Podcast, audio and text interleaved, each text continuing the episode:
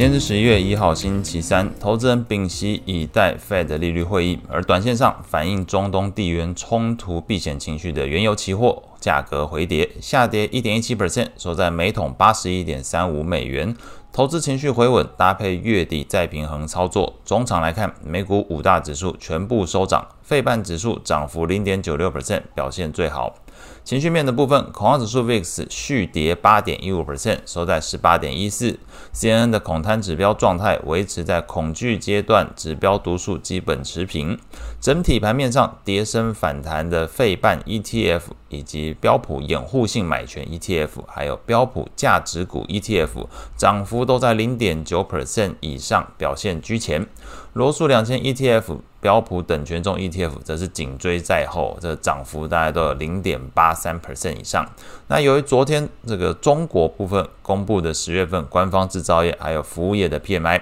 都比前一个月下滑，并且低于市场预期，中概股 ETF 受到拖累，金融中国指数 ETF 也就是从这个中国呃 ADR 的部分。组成的这个指数哦，然后再去追踪它的 ETF，昨天是下跌一点八三 percent，MSCI 中国 ETF 则是下跌一点五三 percent，是昨天整体盘面上来说，呃，因为这个本身国家的经济状态不佳，那昨天导致股票部分有所拖累。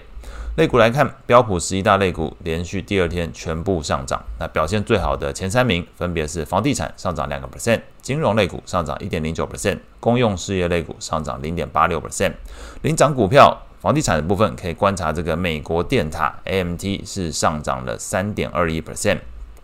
金融股的部分，美国银行上涨二点五三 percent，小摩上涨一点一九 percent。那公用事业的部分，看这个新能源、新世纪能源 NEE 是上涨了一点九二 percent。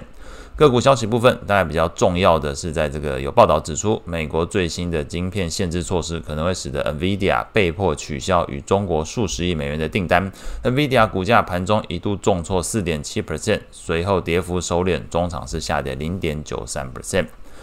美债利率的部分，最新公布的美国第三季聘雇成本指数季增一点一 percent，高于市场预期以及前值，反映整个美国薪资成长的一个情况还是在持续。那另外一方面呢，美国的经济咨商局公布十月份的消费者对于未来一年的通膨预估上升到五点九 percent，两个事情基本上都深化了债市投资人对于这个 Fed 维持利率居高的一个观点。终场来看，十年期美债利率上涨三点八六个基点，收在四点九三 percent；两年期美债利率上升二点零九个基点，收在五点零九 percent。ETF 的部分，长天期美国公债 ETF TLT 下跌零点四九 percent，投资等级债券 ETF LQD 下跌零点一四 percent，高收益债 ETF HYG 则是上涨零点二六 percent，显示在这个信用利差的部分持续收窄。